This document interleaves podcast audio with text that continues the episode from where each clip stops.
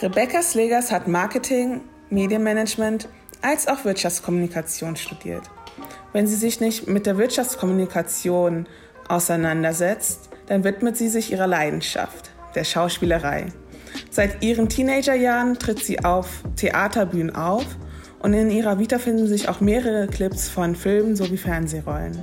Sie findet daher nicht nur Worte für andere, sondern ist auch darin erfahren, die Worte anderer ihr zu eigen zu machen und sie wirksam bei einem Publikum breit und näher zu bringen. Sie weiß also um die Macht der Medien und Kommunikation. Daher setzt sie sich auch dafür ein, diese in Zukunft noch vielfältiger zu gestalten. Heute sprechen wir mit ihr über Diversity und Vielfalt in der deutschen Medienlandschaft. Herzlich willkommen. Schön, dass du dir Zeit genommen hast. Hallo Sandra, vielen lieben Dank. Sandra Unique, right? ja, nenn mich Sandra Bösen. Ja, Sandra. Sandra. Unique ist nur mein Facebook-Name, ah, genau. Okay. okay, Sandra, ich grüße dich. Hi Sandra. ja, schön von dir zu hören. Genau, ähm, nach unserem kleinen Intro zu deiner Person würden wir natürlich auch gerne wissen, was du über dich selber erzählen würdest. Gibt es etwas, worauf du besonders stolz bist oder was du vielleicht ausgelassen haben? Ähm, nee, erstmal vielen Dank für eure oder für deine nette Zusammenfassung. Super schön geschrieben. Und ähm, ich muss sagen, es ist total gut auf den Punkt gebracht. Also ja, ich hätte es nicht besser schreiben können. Ähm, Worauf ich besonders stolz bin, ja, vielleicht einfach, dass ich das so mit den Studienjahren auch die letzten Jahre so durchgezogen habe, weil ich ja erst vier Jahre Schauspiel studiert habe und dann nochmal den Bachelor mit Wirtschaftskommunikation drangehangen habe und Marketing und nebenbei ja auch immer gedreht und auch Theater gespielt habe. Das ist manchmal eine Balance, aber ich würde sagen, ich habe mir das ausgesucht. Das ja, macht Spaß und ja, kann man vielleicht ein bisschen stolz drauf sein, dass das immer so geklappt hat. Ja, finde ich auch cool. Sag mal, du hattest äh, erzählt gehabt, dass du dich sowohl für ähm, ja, Schauspiel interessierst, als auch ähm, für Kommunikation, Medien und Marketing. Und da stellt sich mir die Frage, warum du dich gerade für diese Themenschwerpunkte begeisterst. Ähm, also ich bin halt schon immer sehr kommunikativ und offen gewesen ich interessiere mich halt auch mega gerne für andere Kulturen, andere Sprachen und ähm, andere Länder. Und habe halt seit meiner Kindheit eigentlich schon immer Theater gemacht. Seitdem ich 14, 15 bin, habe auf internationalen Workshops mitgemacht. Ähm, ich war in den Niederlanden. Wir hatten Gruppen aus New York und Brasilien auch mal da als Jugendliche. Und dann ist das irgendwie so gekommen, dass ich gedacht habe, warum soll ich den Beruf nicht eigentlich auswählen, bis ich von irgendjemandem mal erfahren habe, dass man ja auch Schauspiel lernen kann, richtig? Mhm. Das wusste ich bis dato noch nicht. Und ähm, ja, dann habe ich halt überlegt, wie kann man das am besten machen und ähm, habe mich dann erkundigt und bin dann nach Berlin gezogen. Und für mich ist halt Schauspiel, Kommunikation und Medien auch ein, ja, wie sagt man, ein Dreiklang. Also das gehört für mich schon irgendwie dazu. Also die Medien bestehen ja ähm, nicht nur aus, äh, aus Schauspielern, aber die Medien bestehen aus Kommunikation, wie wir miteinander agieren, wie sich Medien aber auch verändern, auch unser Sozialverhalten jetzt mit Social Media seit den letzten zehn Jahren. Und dass das für mhm. mich eigentlich so eine Kombi ist, die ich total gut finde und wo ich mich immer so ein bisschen sprunghaft drin bewege. Ja, freut mich, freut mich. Wenn man äh, verschiedene Inter Interessen hat, die aber auch irgendwie doch den gleichen Nenner bringen. So. Genau. Ähm, genau. In dem Bezug möchten wir natürlich auch auf das Thema Diversity und Vielfalt eingehen. Mhm. Ähm, wie äußert sich dieser denn in deinem Beruf und ähm, in den Praktikern, die du äh, absolviert hast im Marketingbereich? Genau, also ich habe äh, im Bachelor mehrere Praktika gemacht. Ich war in einer Anwaltskanzlei, ich war bei einer Produktionsfirma, ich war aber auch im Bundestag und war auch zweimal bei RTL. Und ähm, muss sagen, bei RTL bin ich sehr begeistert gewesen. Die waren mega offen, ist auch sehr divers da gewesen. Also es sind von Menschen mit Behinderung, aber auch ähm, POCs da, auch Moderatoren als POCs. Manche kennen die auch von Vox, sind da auch einige dabei. Ähm, mhm. Im Bundestag hat es mich, ich würde nicht sagen, nicht überrascht, aber es war schon äh, weniger divers. Äh, muss aber gar nicht daran liegen, irgendwie am Bundestag selber, an der, an der Politik, sondern es ist ja auch immer ein Angebot und Nachfrage. Das heißt, wenn natürlich auch nicht viele POCs sich bewerben oder die Diversität so hoch ist, dann gibt es natürlich da auch keinen Grund, irgendwie Menschen einzustellen. Aber den Diarambi, äh, Karamba Diaby, den habe ich äh, von der SPD dann im Bundestag auch getroffen und ich war halt ganz froh, dass es halt auch, ich sag jetzt mal, POCs oder schwarze Politiker bei uns im Deutschen Bundestag sitzen Und hm. ähm, Amina Amata ist ja jetzt im Moment auch vertreten. Die ist zwar im Landtag in äh, Schleswig-Holstein, aber es, äh, man sieht, die Gesellschaft wird bunter. Und in den letzten 15 bis 20 Jahren würde ich sagen, dass genau unsere ähm, Jugend oder unsere Generation einen Schub gemacht hat, wo einfach immer mehr Diversität, POCs, BPOCs, also die Gesellschaft wird einfach immer bunter. Und dadurch muss man halt auch in der Medienlandschaft Dinge öffnen. Also die öffentlich-rechtlichen Medien müssen sich dem stellen und Moderatoren einsetzen, aber auch äh, vielfältiger besetzen, auch im Schauspiel. Mhm. Ähm, bei meiner Recherche ist mir aufgefallen, dass du eine Petition gestartet hast, mhm. in dem du nach mehr Diversität im Bereich des öffentlichen rechtlichen Rundfunks verlangst. Genau. Ähm, was war deine Motivation dahinter und was bemängelst du an der Diversität in den öffentlich-rechtlichen Medien? Also meine Motivation selber war einerseits ähm, wegen des Schauspiels, weil ich oft auch bei Castings war oder Vorsprechen hatte, wo ich aufgrund meiner Hautfarbe ähm, entweder nicht genommen wurde oder genommen wurde, aber nicht, weil ich Schauspielerin bin. Und mhm. das andere ist, ich bin halt auch zum Teil Moderatorin und mir halt aufgefallen ist, wenn ich Seriennachrichten gucke, dass die ganzen Nachrichten, ich sag jetzt mal die ganzen Talkshows, Maybrit Illner, Maischberger und die ganzen, die abends ab 21 Uhr laufen, Markus Lanz, die, nicht nur die Moderatoren selber, sondern auch die eingeladenen Gäste oft sehr, ich sag jetzt mal deutsch-europäisch sind. Und jetzt mit der Diskussion ja. bei der Maischberger, als jetzt Black Lives Matters war, ging die Diskussion bei Twitter ja ganz schnell nach oben, warum diese Diskussionsrunde über POCs gemacht wird, aber nicht mit POCs, bis man ja. dann noch ja. ganz schnell, ich glaube, äh, Sherry Reeves und ähm, aus Amerika noch jemanden zugeschaltet hatte. Und daran sieht man eigentlich, dass es nicht divers ist und es kann natürlich sein, weil viele ja immer sagen, uns fällt das alles gar nicht so auf. Und deswegen ist das unsere Aufgabe als POCs oder auch als Schwarze, das äh, darauf hinzuweisen. Und das wollte ich mit meiner Petition starten, dass man darauf hinweist, dass öffentlich-rechtliche Medien sich bunter, gerade im Film und Fernsehen, auf der ARD, wenn man sich Filme anguckt, wenn man sich äh, ja, Screenshots oder Poster auch zu Werbefilmen oder zu Kinofilmen anguckt, die sind oft nicht divers. Und es gibt genug mhm. schwarze POCs oder Schauspieler. Es gibt ja auch asiatisch-deutsche Schauspieler, indisch-deutsche Schauspieler. Ähm, es sind jetzt nicht nur die, die, die POCs, also nicht nur wie wir Schwarzen, es sind die Iraner. Wenn man sich die türkischen, äh, wie sagt man, den, den türkischen Verlauf der, der Schauspieler anguckt, die hatten es auch oft nicht leicht, auch vor zehn Jahren, wie oft sie für irgendeine Klischee-Rolle besetzt worden sind. Und das war so mhm, meine Motivation mit der Petition etwas ähm, in, die, in die höheren Machtstrukturen der ARD, aber der öffentlich-rechtlichen auch zu gehen, ZDF, WDR. Und ähm, Menschen wie Intendanten, wie den Tom Buro zum Beispiel, ARD-Intendant, darauf hinzuweisen, dass auch diese Menschen eine Verpflichtung haben und vor allen Dingen, ähm, weil ich finde, wir zahlen halt auch GEZ-Gebühren, aber sind nicht vertreten. Und da habe ich halt gedacht, man kann halt nicht immer nur sagen, es muss sich was ändern, sondern man muss selber sich verändern und selber die, die Gesellschaft gestalten. Und ähm, ja, das war mein, meine Intention mit der, mit der Open Petition, also bei Open mhm. Petition, genau. Und wie läuft es bisher mit dieser Petition? Genau, die Petition ähm. ist diese Woche ausgelaufen. Es haben jetzt, glaube ich, 290 unterschrieben. Man mhm. muss allerdings, glaube ich, dass das im Bundestag eingereicht wird, 3000 haben. Das heißt, man könnte das nochmal über Change.org versuchen oder über einen Abgeordneten. Ich bin jetzt gerade dran, jemanden zu finden, der das vielleicht dann einreicht. Also wenn man einen MDB-Abgeordneten hätte, der kann das dann auch so einreichen und dann kann das nochmal geprüft werden. Okay, ja, nice. Klingt doch schon mal gut. Das war ja schon mal der erste Schritt. Und ähm, ja, ich kann dir nur großes Lob äh, aussprechen, dass du das gestartet hast. Was glaubst du denn, äh, was für Auswirkungen das hat, wenn die Medien halt eben nicht so divers ähm, sind oder noch undiverser werden, so oder einseitiger werden? Ja, also ich glaube das eher nicht, dass die einseitiger werden. Ich glaube einfach nur, dass es noch ein langer Weg ist, weil Veränderung braucht immer Zeit. Also ich weiß auch, dass sich von heute auf morgen dann nichts verändert. Man sieht natürlich auch an anderen Ländern, in London oder in Frankreich oder halt auch in Amerika, dass Geschichte meistens immer Zeit braucht.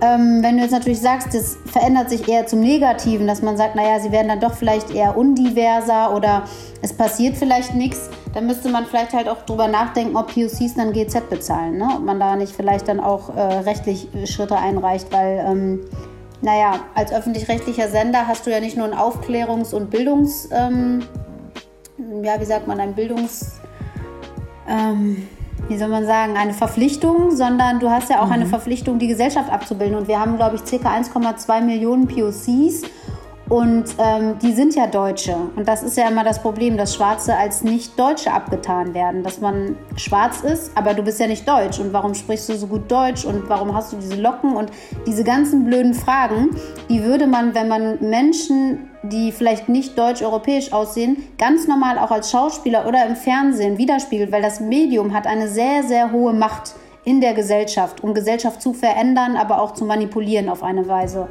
Und ähm, ich glaube, wenn wir Menschen abbilden, wie sie sind, und das passiert im Moment noch nicht, also POCs für ganz normale Rollen als Ärzte, als Anwälte, für ganz normale Rollen äh, besetzen, dass sich dann auch das Gesellschaftsbild in den Köpfen der Menschen verändert. Und dazu hat die GEZ, also wenn man GEZ zahlt, haben die öffentlich-rechtlichen einen Auftrag. Und ähm, ich hoffe das natürlich nicht und ich glaube das auch nicht, dass das passiert, weil ich ähm, schon sehe, dass einige Sender sich dem schon sehr öffnen. Ich hatte letztens eins, eine Reportage auch gesehen von der ARD, wo auch darauf geachtet wurde von der Redakteurin, dass äh, die Interviewten POCs sind, das waren soziologische Wissenschaftler. Also das, da hat man schon in einem Beitrag gesehen, da soll sich was verändern und da hat man darauf geachtet. Und ich glaube, wenn man es weiß und die Medien das auch wissen und darauf achten, dann ist, dann ist es ein, ein, guter Schritt in die richtige Richtung. Aber es wird Zeit brauchen. Es kann sein, dass das noch fünf bis zehn Jahre braucht, bis sich das alles so auch setzt und Menschen das auch mitmachen. Mhm. Äh, was ist deiner Meinung nach das Problem dabei, wenn es jetzt so bleibt, wie es bleibt?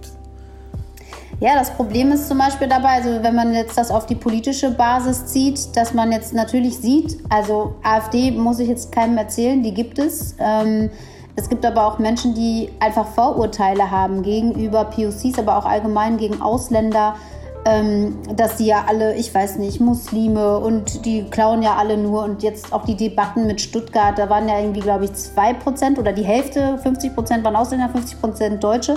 Aber in den Medien sind es nur die Ausländer gewesen, die da randaliert haben. Also es werden auch Bilder so dargestellt oder die Bildzeitung, wenn man sich das mal in den letzten Wochen angeguckt hat, was die für eine Berichterstattung machen, ist es schon sehr einseitig, sehr deutsch.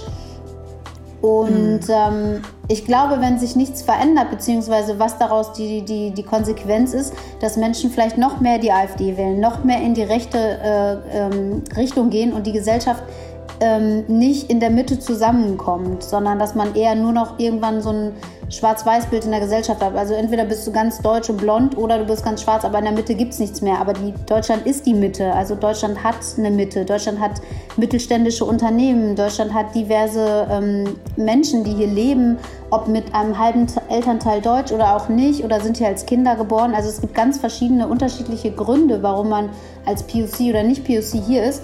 Und ich finde es auch traurig, dass die Medien im Jahr 2020 überhaupt selber gar nicht auf die Idee kommen. Also warum muss es erst einen Black Lives Matter äh, Aufstand geben oder warum muss erst in den USA jemand überhaupt sterben? Weil es gab ja davor auch schon ganz viel Rassismus-Themen, wo man sich mit beschäftigt hat. Seit Jahren gibt es Institutionen und Einrichtungen, die darauf hinweisen, aber es ja, wird halt nicht richtig gehört. Ne? Und ähm, mhm. ich glaube, dadurch, dass, was ich am Anfang gesagt hatte, dass wir immer mehr werden, das heißt, die, die Generation, die wir jetzt sind, wo der Gesellschaft ähm, wo man wirklich sieht, wir sind so viele und es gibt uns alle, dass es dann auch einen Grund gibt, weil wir ja natürlich auch das Fernsehen gucken, wo das Programm läuft. Und wenn das natürlich dann irgendwann nicht so ist, glaube ich, wird es da irgendwann einen, ja, wie sagt man, so einen Unmissstand geben, was irgendwann kein Gleichgewicht mehr hat. Hm, hm.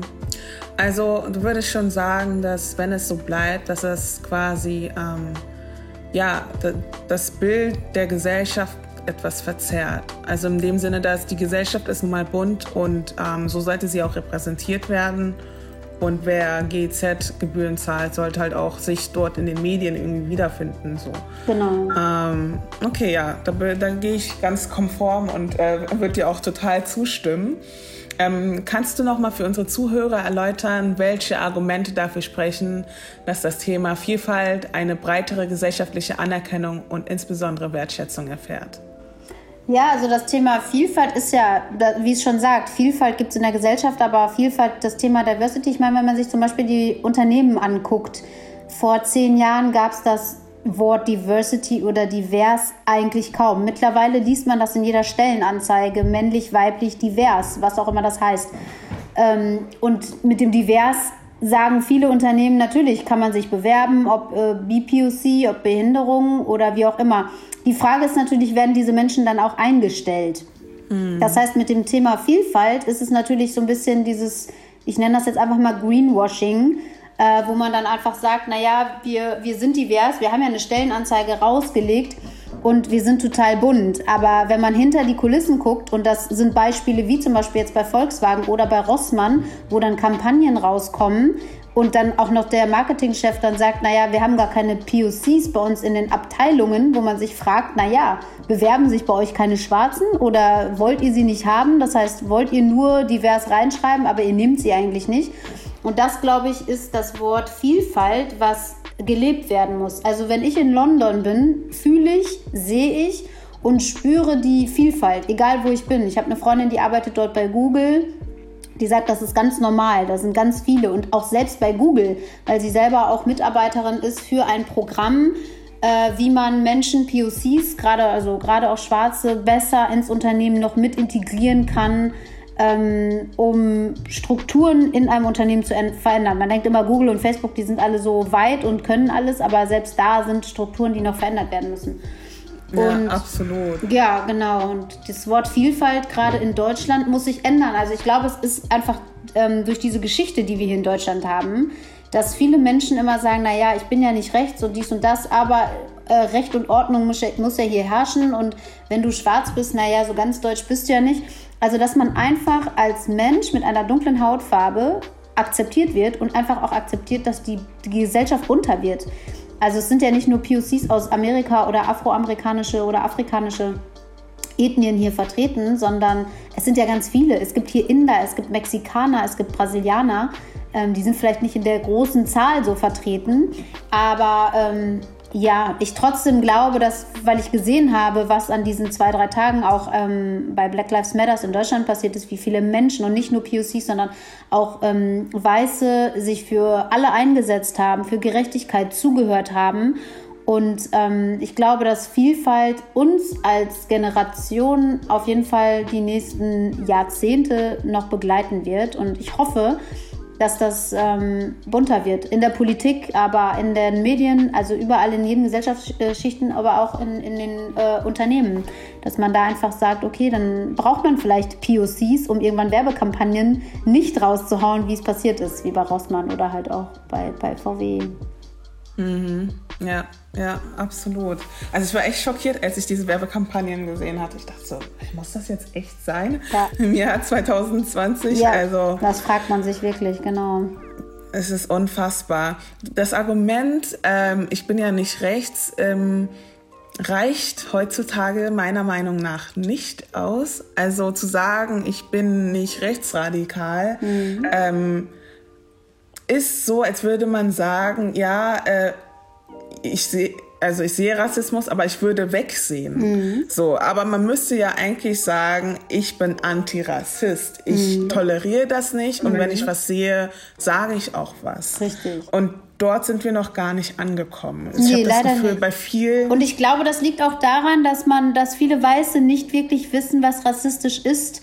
Also, oder was für viele Menschen Rassismus bedeutet. Also es ähm, wäre, glaube ich, mal gut für die Gesellschaft allgemein, ein, nicht nur jetzt bei Social Media oder Instagram, sondern allgemein, dafür auch die öffentlich-rechtlichen Medien, ein paar Dinge einfach mal aufzustellen. Was ist denn Rassismus? Warum fragen weiße Menschen denn immer, ja, wo kommst du denn her? Warum? Das ist natürlich nicht vielleicht gleich rassistisch, feindlich so gemeint, wie als wenn ich jemand mit Nazi bin, mit Sprengerstiefeln und äh, irgendwie sagt, verpiss dich in dein Land zurück. Aber ja. indirekt ist es ja das Gleiche, weil ich sage, ach, ich bin hier, ich habe hier Hoheitsgebiet, ich komme ja hier aus Deutschland, aber du ja nicht, weil du ja schwarze Hautfarbe hast.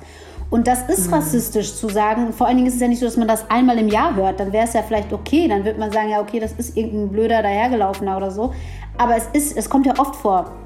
Also selbst ich ja. habe ja eine deutsche Familie und ähm, selbst bei uns kommt das immer wieder vor, wo man dann irgendwie von, weiß ich nicht, meiner Oma, die Freunde oder was weiß ich, wo man auch echt denkt, viele alte Menschen, gerade die Älteren in den Generationen, die irgendwie in 20er, 30er Jahren geboren wurden, wo das noch was ganz anderes ist. Oder wenn du mit älteren Leuten über das Wort Neger sprichst, wo man sagt, ja, es war vielleicht vor 50 Jahren in Ordnung, aber diese 50 Jahre sind heute nicht mehr. Und es ist eine Beleidigung und wenn ein Schwarzer sagt, ich möchte nicht Neger genannt werden, muss ich doch gar nicht darüber diskutieren.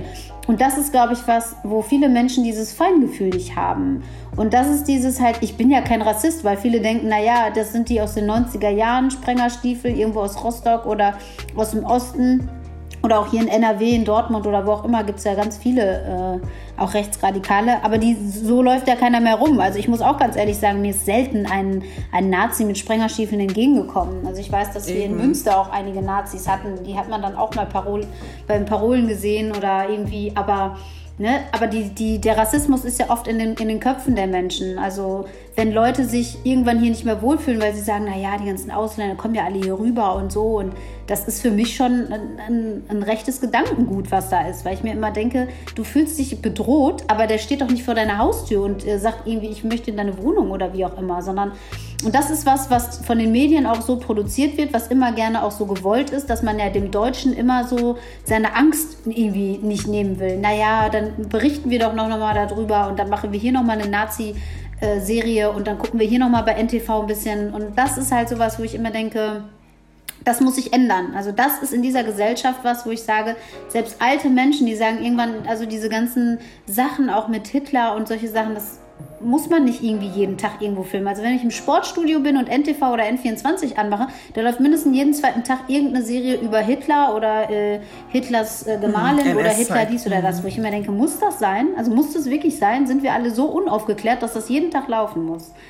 Und mhm. ähm, ja, mhm. das zu deiner Frage, ne? ob man dann sagt, irgendwie, ich bin ja kein Rassist, aber. Und ähm, Du hast recht, man muss sich auf jeden Fall dafür einsetzen. Und ähm, auf der anderen Seite finde ich, muss man aber da auch ein bisschen Geduld haben. Und ich merke auch in meinem Freundeskreis, dass viele Menschen sich dem öffnen, aber dass das auch wieder Zeit braucht, dieses, dass man wirklich darüber spricht und sagt, wie kann man jemandem helfen oder wie kann man darüber reden, Gesellschaft zu öffnen, um dann auch dafür selber als weißer Mensch sensibilisiert zu sein, dass wenn jemand in der Bahn ist oder wenn ich im Café sitze und höre, dass jemand vielleicht Sprüche ablässt, wo ich sage, ah, okay, darüber hatte ich doch letztens mit jemandem gesprochen. Ja, okay, vielleicht frage ich mal, ist alles in Ordnung? War das vielleicht rassistisch? Sollen wir da vielleicht zusammen hingehen? Das sind so Dinge, die sich im Alltag ändern müssen. Absolut, absolut. Vor allem, ähm, das Ding ist ja halt auch, dass ähm, viele sich sagen, ja, okay, das habe ich ja gar nicht so gemeint, aber es geht ja gar nicht darum, wie du es gemeint hast. Mhm. Ja? Also das Motiv dahinter, wie, äh, woher kommst du, kann eigentlich total lieb gemeint sein, mhm. aber es geht darum, wie, wie kommt das bei dem Gegenüber an und wie hast du es gesagt. Richtig. Ähm, und allein die Frage assoziiert dir halt auch schon, dass, dass es dass jemand, der so aussieht wie wir beide jetzt, mhm. also quasi POC, mhm. ähm, nicht zu Deutschland gehören kann. So.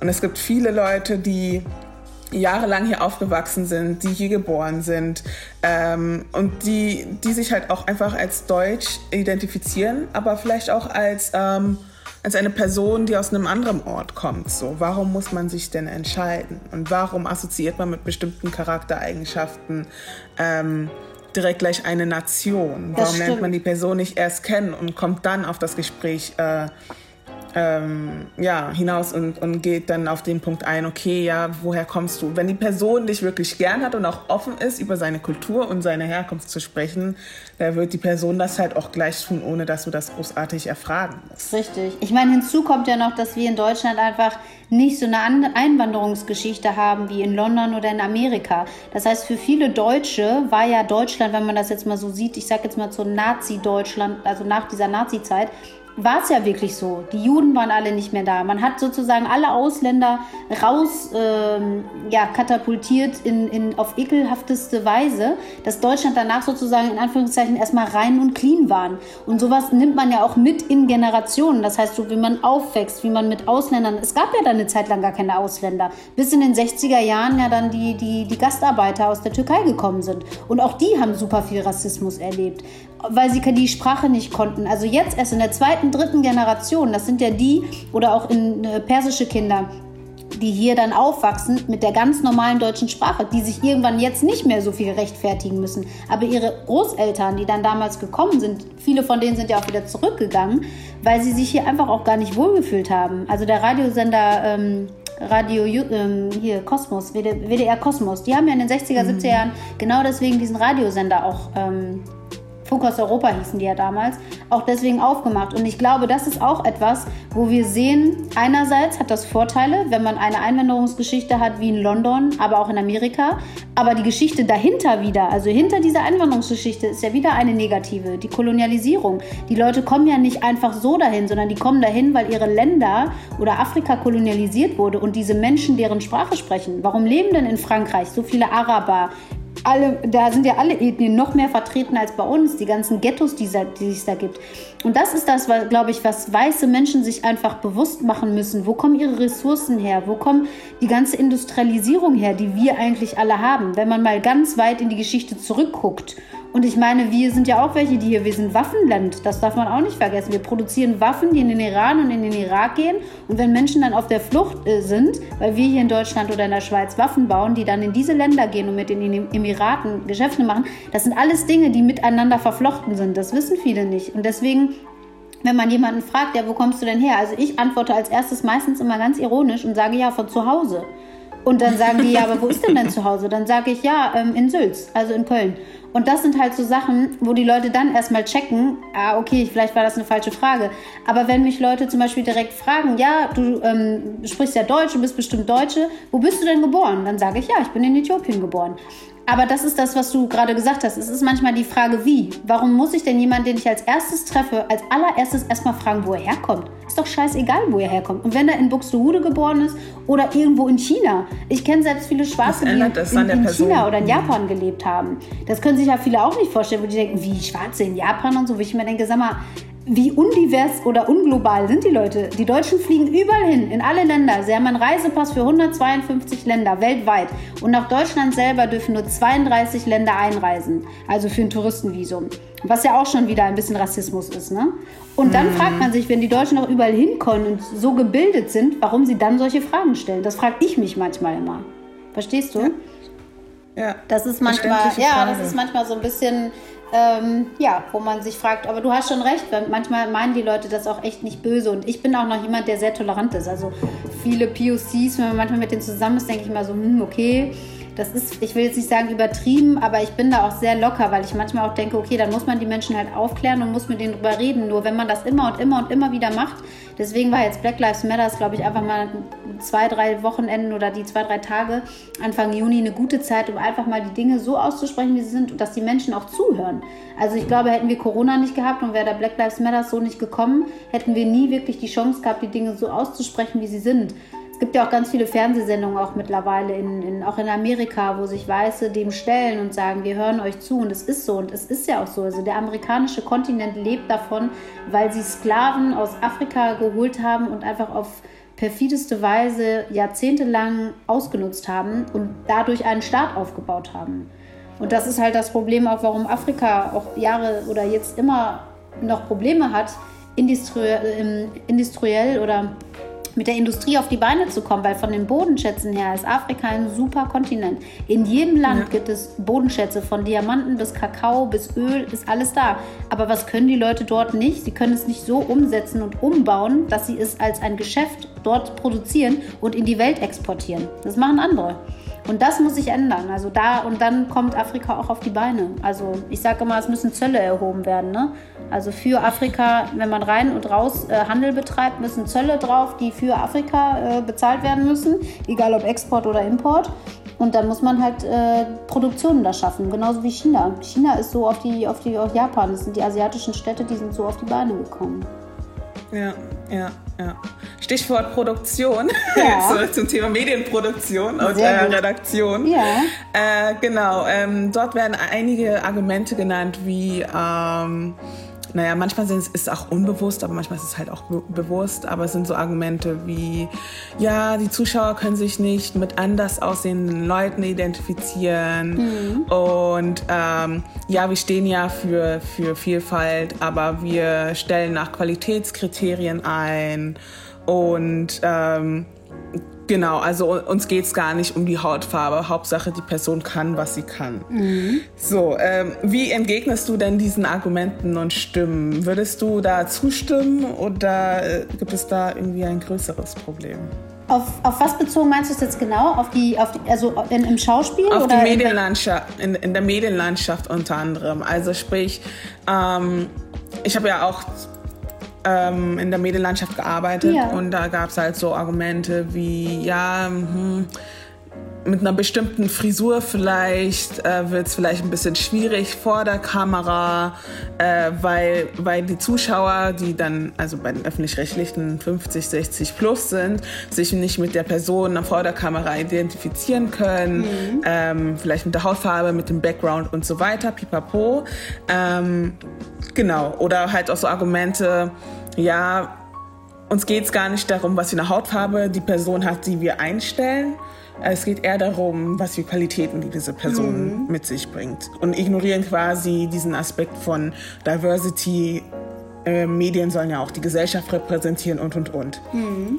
Genau. Und jetzt wollte ich von dir wissen, was du davon hältst und falls du sowas auch mal gehört hast, in der Medienbranche oder auch ähm, im Schauspiel, in der Filmbranche und wie du damit umgehst. Also du hast schon recht, also viele Frisuren oder auch Besetzungen werden genauso gemacht. Selbst ich hatte schon ein, zwei Castings, auch für öffentlich-rechtliche, wo es dann hieß, naja, du bist ja nicht dunkel genug, wir brauchen so eine richtige Schwarze, so nach dem Motto, naja, eigentlich bräuchten wir so einen Sklaven aus, äh, ich weiß nicht, Schwarzafrika.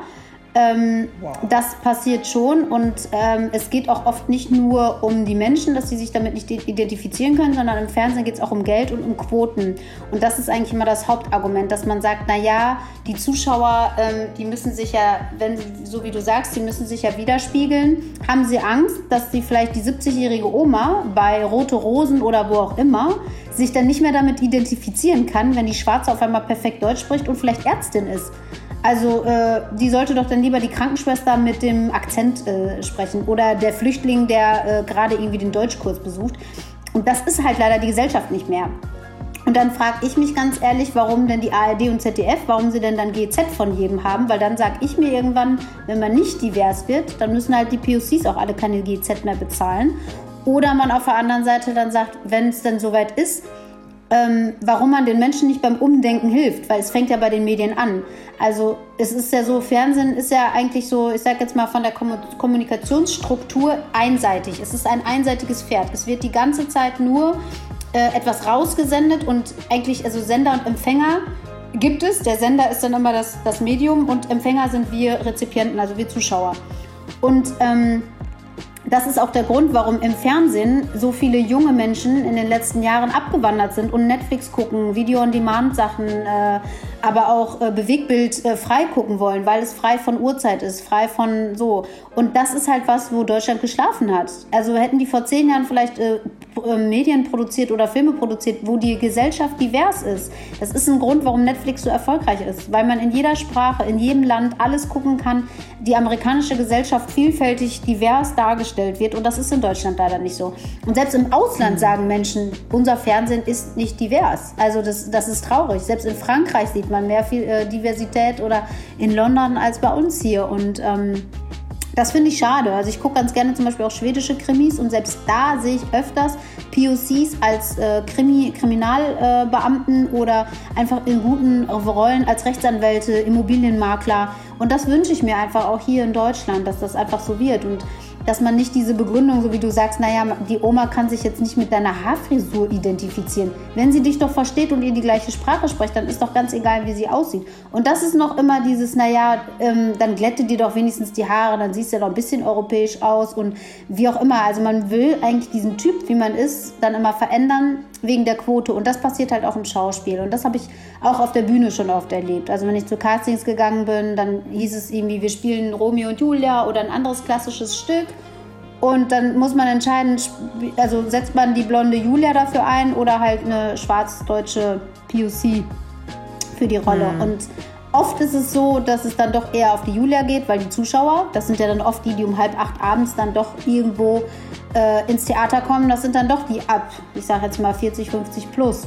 Und ähm, ja. ich aber im Theater am Ernst Deutsch auch gespielt habe und da war auch eine klassische Rolle von Brüder Grimm, von ähm, König Drosselbart.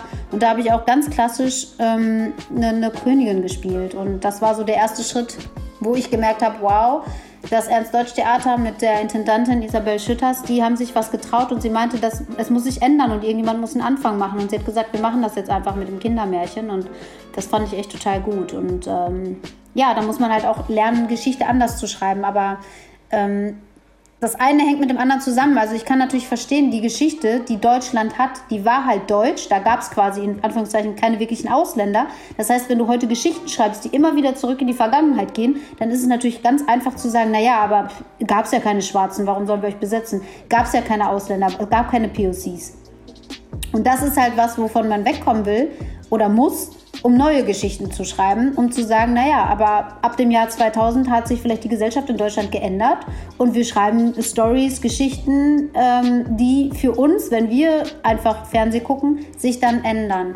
Also das ist halt was, was ich mir wünsche und dass man von diesen Begründungen mit der Quote wegkommt, weil ähm, ich sag mal ganz ehrlich oder ganz drastisch so, man kann da dieses, dieses Pferd, was die Leute oder die Medien jetzt fahren, noch fahren, aber die alten Menschen, die sind ja in 20 oder in 15 Jahren nicht mehr da.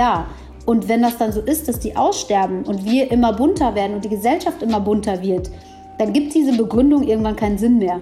Zu sagen, naja, die Alten, die wollen das ja gucken, weil wir werden auch irgendwann alt und wir sind dann auch irgendwann POCs, die vielleicht 50, 60 sind und sich gerne buntes Fernsehen wünschen. Verstehst du? Ja, ja, ja, voll. Ähm, genau, würdest du sagen, gerade in der Medienlandschaft, dass es bestimmte Themen gibt, die von Menschen mit sogenannten ähm, internationalen Background vielleicht besser oder vielleicht vielfältiger äh, beleuchtet werden kann oder können? Meinst du jetzt bezogen weißt du? auch auf Rollen oder im Bereich Medien? Im Bereich Medien, genau. Ähm, es gibt ja verschiedene Themen, die man beleuchten kann aus verschiedensten ähm, genau, Ecken und ähm, Blickwinkeln. Und da stellt sich mir die Frage, ob ähm, ja, es vielleicht auch bei dem einen oder anderen Thema, ich würde jetzt nicht sagen unbedingt besser, aber vielleicht Mm, einfacher ist, ähm, bestimmte Themen vielfältiger zu beleuchten aus der Sicht einer Person, die ohnehin schon einen vielfältigen Background hat oder sich mit äh, vielfältigen Backgrounds äh, identifizieren kann, weil man so aufgewachsen ist in einer multikulturellen Gesellschaft. Also du meinst jetzt jemand, der zum Beispiel POC ist oder allgemein international gut unterwegs ist, dass man den auch für internationale Themen besetzt? Nee, nicht unbedingt. Also das finde ich halt auch schwierig, die Person nur für einen bestimmten Bereich einzusetzen, weil die Person halt eine bestimmte Hautfarbe hat oder eine bestimmte Sprache kann oder, mhm. oder so. Ähm, Finde ich meine, ja. ist meine Meinung. Ich weiß nicht, wie es dir, äh, wie es dir geht dabei. Ja, ich habe nur die Frage glaub, nicht ganz verstanden, glaube ich. Aber glaubst du, dass es Themen gibt, die POC vielleicht besser beleuchten können oder vielfältiger beleuchten können als Leute, die eben weiß sind? Ach so, okay. Oder? Ja, ich glaube schon. Also jetzt zum Beispiel diese Themen mit der Kolonialisierung, muss ich schon ganz ehrlich sagen, selbst ich, auch als POC, habe manchmal da noch Lücken in der Geschichte. Also Geschichte war eh nie mein Fach, egal ob es jetzt Kolonialisierung, Nazi oder Römer waren. Das war für mich immer so ein kleines, ähm, ja, in der Schule war es irgendwie nicht mein Ding, so Geschichte. Aber ich glaube, dass trotzdem äh, POCs mehr über schwarze Geschichte oder Black African History wissen als Weiße. Ähm, das Problem ist, glaube ich, dass man aber immer wegen der Hautfarbe auf etwas bezogen wird und deswegen kennst du dich aus. Das ist wie wenn ich sage, der Asiate, der muss sich ja mit Asien auskennen, weil er daherkommt. So. Und äh, bei mir ist es zum Beispiel auch so, ich bin zwar in Afrika geboren, aber ich bin hier groß geworden und meine Familie ist zum Beispiel weiß. Das heißt, ich habe eigentlich eher einen Nachteil, weil ich mich ganz viel mit vielen Dingen selber beschäftigen musste oder mir selber Dinge aneignen musste, weil ich gar keine schwarze Familie habe. Das heißt, diese, dieses auch Wurzeln, wo komme ich her und die Roots, die man hat, ähm, da sind halt Themen, die haben ja gar nichts mit meiner Hautfarbe dann zu tun, dass ich das unbedingt wissen muss. Oder wenn man sagt, du bist schwarz, du musst ja gut tanzen. Also das sind so Sachen, wo ich denke, genau davon muss man eben wegkommen, dass man nicht Menschen, nur weil sie so aussehen, mit bestimmten Themen bestückt. Aber ähm, wenn ich jetzt deine Frage richtig verstanden habe, dann meinst du schon, ob es vielleicht POC-Themen gibt oder Themen von Schwarzen, die besser beleuchtet werden können. Aber die Frage ist vielleicht andersrum gestellt, ich will jetzt nicht sagen geschickter, aber vielleicht besser, um immer von diesem Thema wegzukommen, weil ich will ja eigentlich gar nicht von der Gesellschaft immer auf meine Hautfarbe beschränkt werden. Das heißt, man kann sich ja mit mir genauso gut auch über Politik oder Autos unterhalten. Ich zum mm, Beispiel mag gerne genau. Sportautos. Das wird irgendwie nie jemand denken, weil ich erstens eine Frau bin, ich habe jahrelang Fußball gespielt, äh, ich gucke Bundesliga. Verstehst du, was ich meine? Das hat ja alles nichts mit Hautfarbe zu tun. Und gerade im ja. Sport ist man ja super weit, was das angeht. Also jeder Fußballer, äh, wenn du dir die, die bayerische Mannschaft mal anguckst, das ist ja fast die Hälfte oder mehr als die Hälfte kommt ja aus dem Ausland, ist POC oder bei Dortmund oder wo auch immer. Die Leute kommen aus Polen, aus Afrika, aus wo auch immer. Die sind ja auch meistens hier dann aufgewachsen. Auch in zweiter ja. Generation oft. Wobei, wobei ich dort aber das Gefühl habe, sobald irgendwie eine Niederlage ist, dann heißt es der und der mit, mit so, so und so einem Background. Ja, weißt das ist jetzt mittlerweile neu gekommen, das stimmt. Das war aber früher auch nicht unbedingt so. Nur früher wurde man oft auch, auch hier Gerald Asamoah und so, das, der, der war ich glaube ich lange auch bei Schalke, da ist, sind bei den Fans natürlich, das ist gerade beim Fußball auch, da so viele auch Hooligans dabei. Oder vor ein paar Jahren war es halt auch, auch, auch noch so, dass die natürlich dann, klar, wenn es für die Mannschaft ist, dann schießt du ein Tor, aber wenn nicht, dann ist es der Affe, der nach Hause gehen soll oder wie auch immer. Das sind aber auch nicht mhm. alle Fußballfans, das muss man auch immer dazu sagen. Das ja, sind dann klar. immer ein paar Idioten, die dabei sind. Aber was ich damit sagen wollte, ist eigentlich, dass man vielleicht nicht immer guckt, dass ein, ein, ein POC oder um auf deine Frage zurückzukommen, hast du irgendein bestimmtes Thema im Kopf, woran du gedacht hast, dass du jetzt sagst, okay, man beleuchtet oder gibt es Themen, die POCs vielleicht oder Schwarze besser beleuchten können als Weiße? Also mir fällt wirklich erstmal nur das Thema mit der Geschichte ein oder allgemein, weil sonst sind die Menschen allgemein ja gleich. Also ich wüsste jetzt nicht, welches Thema sonst vielleicht besser in den Medien oder allgemein mehr von Schwarzen beleuchtet werden könnte.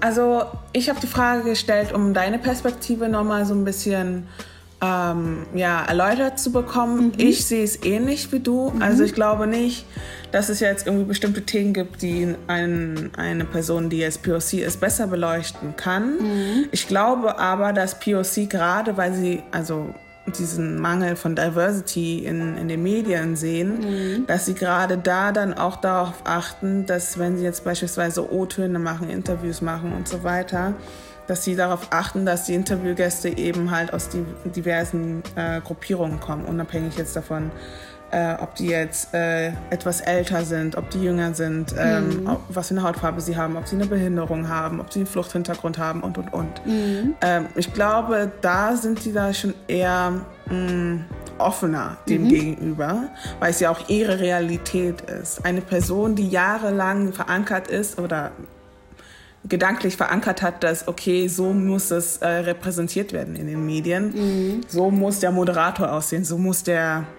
Protagonist aussehen. Am besten auch alle irgendwie zwischen 40 und äh, 55, weil unsere Zielgruppe ist ja halt auch in dem Alter. Mhm. Die Person hat es natürlich dann schwieriger, wenn man sagt, okay, ähm, du musst jetzt in den nächsten zehn Jahren am besten darauf achten, dass ähm, auch POC da in deiner, in deinen Beiträgen aufzufinden sind. Ja, das so. ist ein gutes Stichwort. Ne? Das ist das Stichwort auch Quote. Also in Amerika hat man es ja dann in den 70er Jahren gemacht, dass 30 Prozent der Schwarzen in den Serien und Filmen erscheinen müssen. Und dadurch sind wir ja, also ich bin mit diesen Serien Friends und wo auch immer, immer groß geworden. Bei Friends gab es jetzt nicht super viele Schwarze, aber Prince von Bill Air und was es immer da gab, auch mhm. die ganzen Movies, die dann rausgekommen sind, da sind immer Schwarze drin gewesen. Und damit identifiziert man sich. Und ich bin eigentlich kein Fan von der Quote, auch von der Frauenquote nicht. Das Problem ist nur, wie willst du Gesellschaft ändern, wenn man es nicht unbedingt durch Quote macht? Weil das Problem ist bei Quote, dass du vielleicht Menschen in Positionen besetzt, die da nicht hingehören. Du kannst nicht eine Frau in eine Position setzen, die vielleicht den Bildungsgrad nicht hat oder beziehungsweise die Karriere in einem Unternehmen nicht hat und nur sagen, naja, du bist jetzt im Aufsichtsrat, weil du eine Frau bist. Davon halte ich auch nichts. Aber bei einer Quote jetzt mit der Diversität könnte man vielleicht so ein Mindestmaß versuchen und sagen, okay, wenn wir eine Quote haben, dass man sagt, gerade bei Werbung, dass es darauf geachtet wird, das kommt aber jetzt auch langsam, dass äh, Werbung immer mehr ähm, mit, mit bunten POCs ist, also bunter besetzt wird und vielfältiger. Und aber halt auch Filme, Moderatoren und wo auch immer. Also dieses Argument zu sagen, naja, die gibt es ja alle nicht und bei uns bewirbt sich keiner mehr, dann sage ich, ja, dann gebe ich dir vielleicht noch fünf Jahre, aber wenn die Leute alle ausgebildet sind, kannst du mir ja nicht erzählen, die ganzen POCs, die, die sich irgendwo bewerben, dass, dass die alle keinen Job haben wollen oder nicht irgendwo in die Medien wollen. Ne? Und ähm, das finde ich ist ein bisschen ein schwieriges Thema. Ja, Quote, nein. So, das ist halt, ich finde, es ist ein zweischneidiges Schwert. Aber ich glaube, um schnell da irgendwie auch Veränderungen zu machen und vor allen Dingen den Medien auch Druck zu machen, wäre eine Quote eigentlich mit das Beste, weil sie sich dann da auch damit beschäftigen müssen. Sie müssen sich damit beschäftigen, ein POC so zu besetzen, dass sie sagen, okay, wir haben jetzt jemanden, den besetzen wir und da ist auch nichts dran zu ändern. Also Moderatoren zu finden als POCs ist jetzt, glaube ich, nicht so super schwer. Aber wenn du den Druck nicht hast und es nicht erledigen musst, ja, dann ist halt die Frage, naja, dann sagt man sich, okay, wir haben ja zwei bei uns in der Redaktion, warum nehmen wir die nicht? Es geht mhm. ja auch mhm. gar nicht darum, jemandem einen Platz wegzunehmen oder jemandem einen Job wegzunehmen. Das ist ja das, was viele jetzt immer denken, dass wir äh, POCs, weil wir jetzt einmal laut geworden sind und sagen, okay, wir wollen einfach gehört werden, dass wir irgendjemandem was wegnehmen wollen. Im Gegenteil. Wir wollen einfach nur gleichberechtigt, wie alle anderen äh, gerade in den Medien vertreten werden. Nicht mehr und nicht weniger. Absolut, absolut. Ja, das mit der Quote ist wirklich ein schwieriges Feld. Mhm. Zum einen, da könnte halt auch das Argument kommen, äh, ja, du bist ja der Quotentürke, der Quotenschwarze und, und, ja. und, du hast den Job jetzt nur bekommen, weil du die, die und die Hautfarbe hast oder Richtig. die und die Sprache kennst ja. oder äh, ja, so und so aussiehst. So. Ähm, ich ich finde das ehrlich gesagt schwierig, mhm. aber ich finde generell jetzt, in, jetzt, wenn man nach UK schaut, ähm, ist es da recht gut gelöst, was Diversity angeht. Aber klar, die haben auch einen anderen ähm, geschichtlichen Background. Mhm. Ähm, ja, man darf aber nicht verneinen. Deutschland ist ein Migrationsland und, ähm, ja. und Einwanderungsland und das sollte man nicht verneinen. Das ist nun mal die Realität und da muss man halt auch schauen, dass man das auch irgendwie widerspiegelt in den Medien. Ja, finde ich auch. Genau. Ja, zum Schluss würde ich äh, gerne noch mal auf drei Fragen eingehen. Und ja. zwar erstens, ja, was bedeutet Vielfalt für dich? Also Vielfalt bedeutet für mich, äh, wie es schon im Wort selber ist, Vielfalt, also Vielfältigkeit ähm, wie ein bunter Regenbogen, wo einfach jeder mit drin vertreten ist und ähm, einfach bunt. Also ich glaube, Deutschland ist auch bunt. Also da, wo ich hingehe, ich lebe in Köln. Ähm, ich finde Köln super bunt, super vielfältig, super offen. Berlin, Hamburg. Es gibt super viele bunte Städte hier in Deutschland. Und ähm, ich glaube, wenn das auch offensichtlich in den öffentlich-rechtlichen Medien oder auch mehr im Kino vertreten wird, in Filmen, dann glaube ich, ist die Gesellschaft so, wie sie ist, vielfältig, wird auch vielfältig in den Medien abgebildet. Mhm. Und würdest du den Satz nochmal beenden? Ähm, Vielfalt ist für mich wichtig, weil... Weil die Welt immer globaler wird und auch Deutschland immer bunter. Mhm. Und was muss äh, ähm, in der Hinsicht zu ähm, Diversity getan werden? Also ich glaube, es sind schon gut, viele gute Dinge auf dem Weg. Also man darf halt auch nicht irgendwie, äh, wie sagt man, ja, das übers Knie brechen und denken so, wir machen jetzt alles schnell. Ähm, aber zum Thema Diversität, also das mit den Unternehmen, dass man halt Bewerbungen ausschreibt mit dem Thema divers. Ähm, divers ist ja sowieso ein sehr weites Feld. Ne? Also es gibt ja dann POCs, BPOCs. Also mit divers meine ich halt einfach, dass man Menschen so nimmt, wie sie sind. Und ob sie ein anderes Geschlecht haben oder ein anderes Geschlecht wollen oder ob sie schwarz sind oder wie auch immer.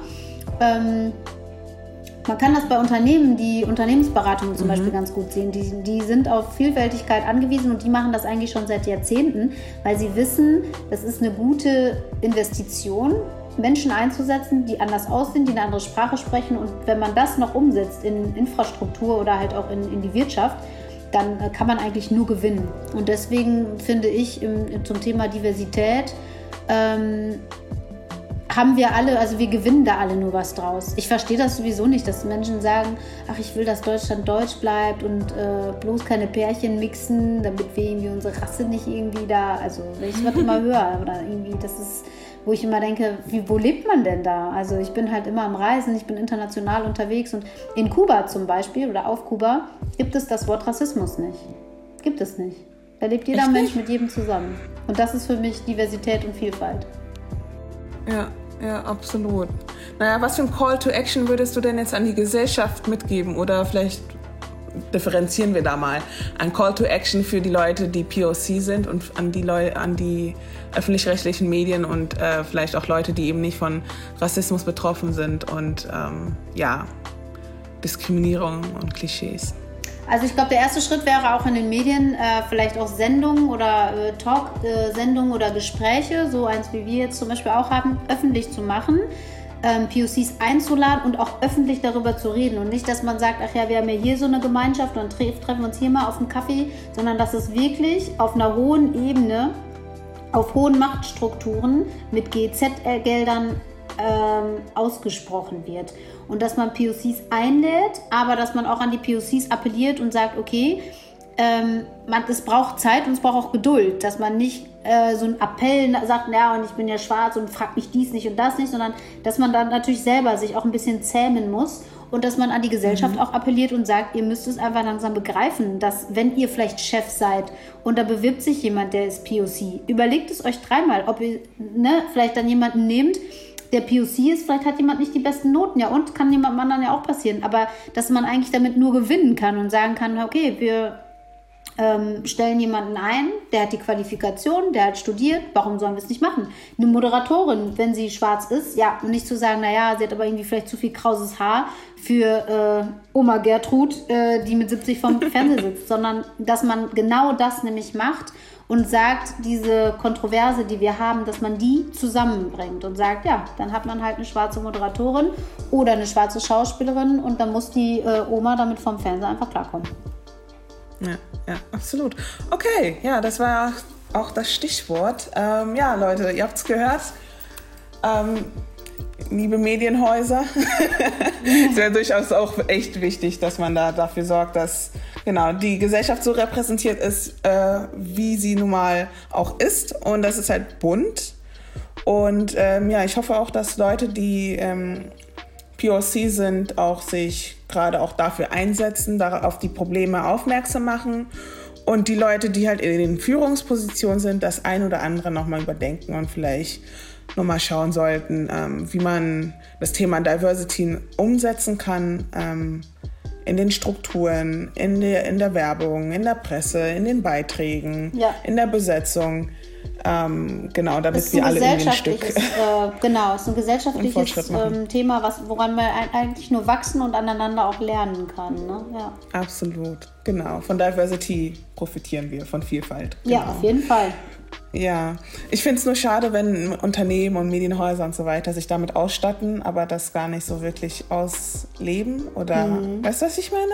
Ja. Aber ähm, genau, wir hoffen mal darauf, dass sich das dann halt auch auf Dauer ähm, ja, verbessert sozusagen. man muss immer wieder appellieren, ne? weil ich glaube, wenn man sonst selber den Need nicht hat, verändert sich auch nichts. Also ich glaube nicht, dass sich super viele Weiße jetzt einsetzen und sagen, ey, stellt mal da ein paar POCs mehr in den Medien ein, mir ist die Gesellschaft zu undivers. Das passiert nicht, sondern das muss von POCs passieren.